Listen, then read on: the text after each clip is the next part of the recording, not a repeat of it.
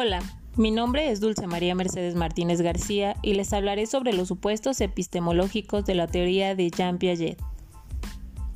Jean Piaget fue un epistemólogo y biólogo suizo, considerado como el padre de la epistemología genética. Estudió el pensamiento infantil para construir una epistemología psicológica y biológica. La teoría genética de Piaget es uno de los ejemplos de integración y fundamentación de una teoría en una epistemología, es decir, el estudio de cuestiones relativas al conocimiento. Piaget define la epistemología genética como la disciplina que estudia los mecanismos y procesos mediante los cuales pasa el individuo de los estadios de menor conocimiento a los estadios de conocimiento más avanzado. Para Piaget el sujeto es un organismo activo que a partir de su relación con el mundo exterior ensaya comportamientos y construye regulaciones en función con el medio, siendo capaz de interiorizarlos. En su teoría menciona la dinámica de interacción entre objeto y sujeto, que se organiza a partir de procesos de regulación sobre los que se construyen nuevos conocimientos y habilidades hasta llegar a sistemas formales. Menciona en su teoría la asimilación, que es la incorporación de los objetos en los esquemas de la conducta. Esta se divide en dos.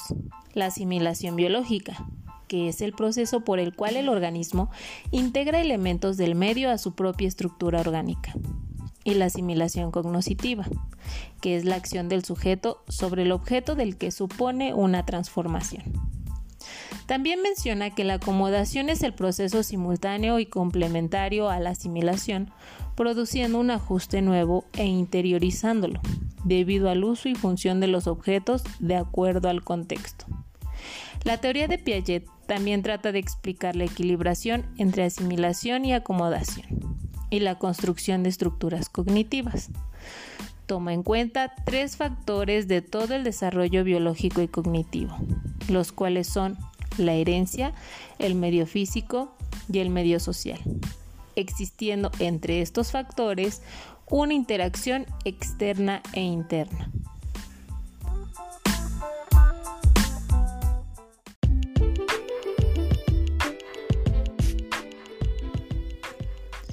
La teoría de Piaget menciona tres estadios con base a diferentes esquemas y estructuras cognitivas que el ser humano experimenta en diferentes momentos.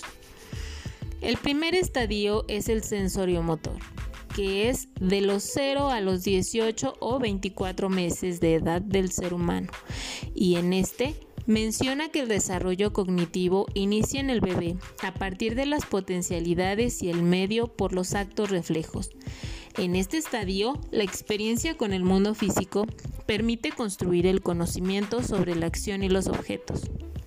El segundo estadio es el preoperacional, que inicia de los 24 meses a los 7 años de edad, en el cual el niño utiliza el pensamiento simbólico que incluye el lenguaje para entender el mundo desde su punto de vista. El tercer estadio es el de las operaciones concretas, de los 7 años a los 11 años. En este estadio, el niño entiende y aplica operaciones lógicas o principios para ayudar a interpretar las experiencias de forma objetiva y racional, aprendiendo a comprender conceptos básicos de la conservación y el número, la clasificación y muchas ideas científicas. Y el último estadio es el de operaciones formales. Este inicia a los 11 y finaliza a los 15 años de edad. En este estadio, el adolescente es capaz de pensar sobre las abstracciones y conceptos hipotéticos y es capaz de especular sobre lo real y lo posible. Para Piaget el conocimiento es entendido como una construcción, por ello habla de esquemas. En cada estadio se desarrollan esquemas a partir de estructuras determinadas. De ahí, se dice que la teoría de Piaget es un enfoque estructuralista del conocimiento, ya que es un proceso gradual. Menciona tres esquemas en su teoría. El primero es el esquema reflejo y aparece desde los cero años. El segundo es el esquema de acción en donde las acciones se coordinan entre sí, dando lugar a formas de pensamiento más complejas en relación con la interacción del medio. Y el último es el esquema representacional. Este se observa a la mitad del segundo año de vida y se refiere a la función simbólica y las acciones mentales internas. Estos esquemas de acción recibieron el nombre de estructuras operatorias y son la base para la construcción de conocimiento, ya que las estructuras cognitivas son esquemas organizados en totalidades mediante la asimilación y acomodación y tienen lugar en la construcción del conocimiento.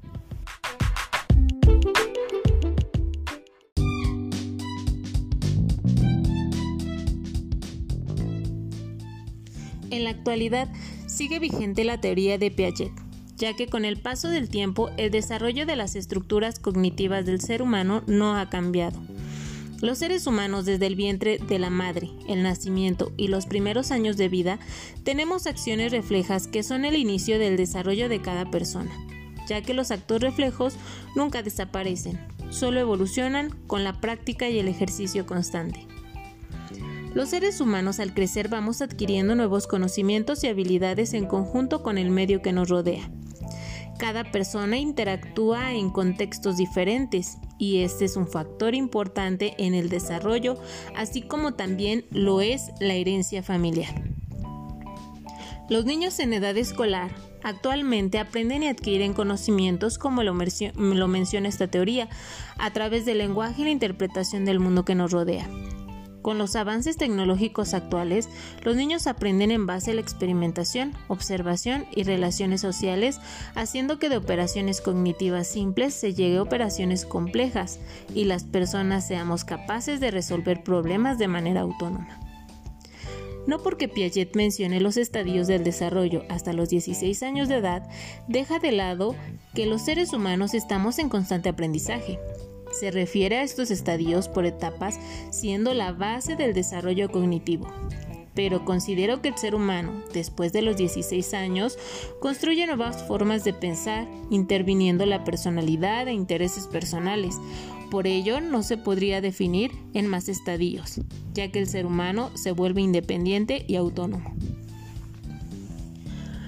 Piaget aboga por sistemas educativos que ayuden a liberar facultades del sujeto, creando hombres capaces de hacer cosas nuevas, no simplemente repetir lo que otras generaciones han hecho, formando mentes críticas y no aceptar todo lo que se les presenta. Su objetivo es que los alumnos sean activos y aprendan a investigar por sí mismos. Hablando un poco de las escuelas mexicanas actuales y desde mi experiencia personal como docente frente a grupo, puedo mencionar que esta teoría se retoma dentro del aula, ya que se pretende que los alumnos vayan generando una autonomía, piensen y actúen por sí solos para dar solución a problemáticas reales y creen sus propios conceptos al ir construyendo su propio conocimiento. Los maestros tenemos la tarea de guiar el trabajo en el aula y ser el apoyo para el alumno, sin dejar de lado que la familia y los factores externos son un aspecto importante en la enseñanza y aprendizaje de los alumnos. Por ello, el estudio de diferentes teorías, como la del desarrollo de Piaget, son importantes en la psicopedagogía como parte del proceso de desarrollo de los alumnos.